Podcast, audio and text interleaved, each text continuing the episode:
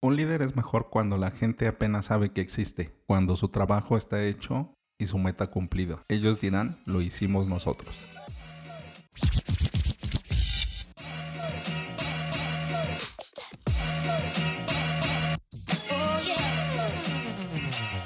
Hola, ¿qué tal? Bienvenidos a Ventaja Podcast, el podcast en donde hablamos de principios, estrategias y tácticas para los negocios tradicionales, online y startups. Hoy es el último episodio del método ventaja y vamos a hablar de su fase de consolidación. Si tienes alguna duda o comentario, entra a ventaja.com.mx diagonal contacto y házmelo llegar por medio del formulario. Ahora es el momento de crear un imperio. En este punto sigues expandiendo cada una de tus áreas y comienzas a tener desafíos de otro tipo. Le comenzarás a pegar a los gigantes en las espinillas. Por eso es importante que tomes en cuenta lo siguiente. Tienes que empezar a crear sistemas de gestión de calidad. Acércate a los expertos. Hay dos principales sistemas de gestión de calidad. Seguramente encontrarás alguno que se ajuste a tus productos o servicios. Y uno de ellos es el ISO. El ISO es una estandarización para ofrecer la mayor calidad en todos los procesos que integran todo tu negocio. Si bien es una estandarización y lo que nosotros ofrecemos es único, es importante saber que estamos en una fase distinta en donde después de seguir expandiéndonos hacia otros mercados, ya sean horizontales, verticales, siguiendo en la adquisición de clientes, en la conversión de clientes, es importante saber que a pesar de que es una estandarización, nosotros podemos ajustarlo a lo que hacemos. Y el otro sistema es el 5S.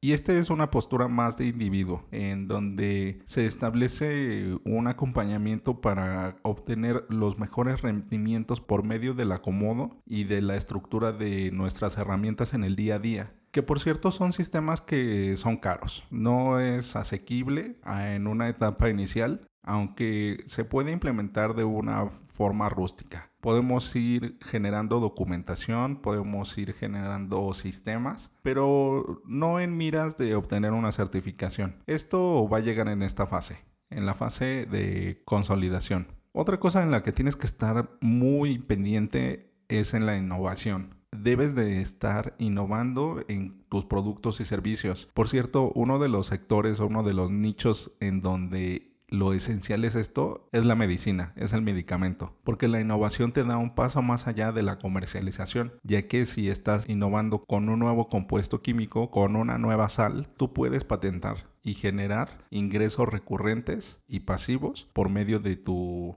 invento.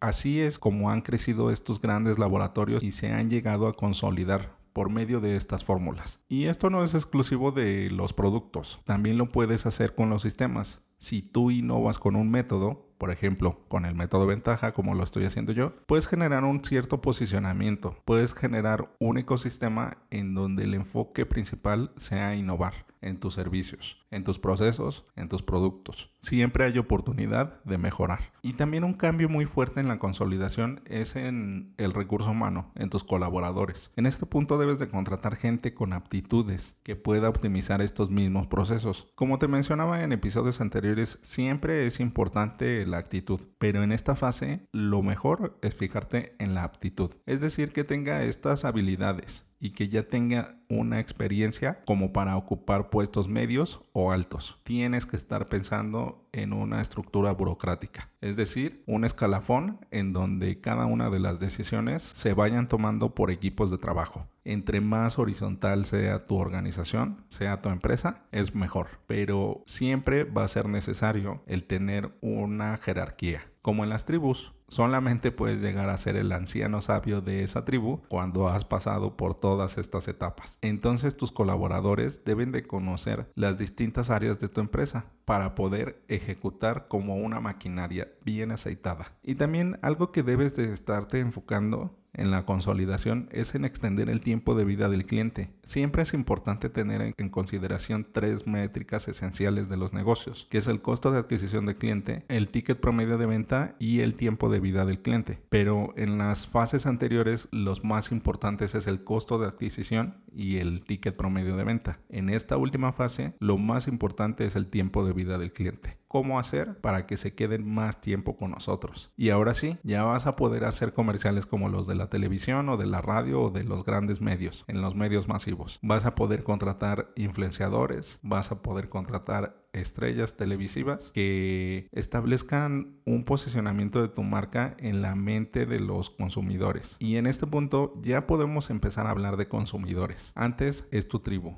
es tu gente, es tu nicho. Pero aquí le hablas a la población en general. Tú le tienes que dar felicidad como Coca-Cola. Tú tienes que hacer que se sientan diferente, que piensen diferente. Y también tienes que proveer el pan a todo el mundo como bimbo. Como ves, por eso es que no debes de copiar esas estrategias, porque ellos están en la fase de consolidación. O bueno, posiblemente ya estés en una fase de consolidación. Pero si estés en una fase de creación, de lanzamiento, de crecimiento, no te aflijas no es el momento, llegará. Y ahora sí, desarrolla e impulsa una cultura organizacional. Tu tribu tiene que tener unos valores y una filosofía de vida. Aquí la mejor recomendación que te puedo hacer es que contrates a un psicólogo que tenga una especialización en organizaciones. Es de verdad un valor agregado muy valioso para tu negocio. Y con esta fase damos fin al método ventaja. ¿Cómo te ha parecido? ¿Te suenan estas fases? Como te comentaba en el primer episodio, en la primera fase, esto se asemeja muchísimo cómo nos construimos socialmente, cómo nos vamos asociando y cómo vamos generando una estructura en donde lo más importante es la comunidad en donde lo más importante es fijarse en el otro y establecer que nuestros productos y servicios resuelven problemas, dan alegrías y generan este bienestar para todos. Así que pues bienvenido de nuevo al método de ventaja.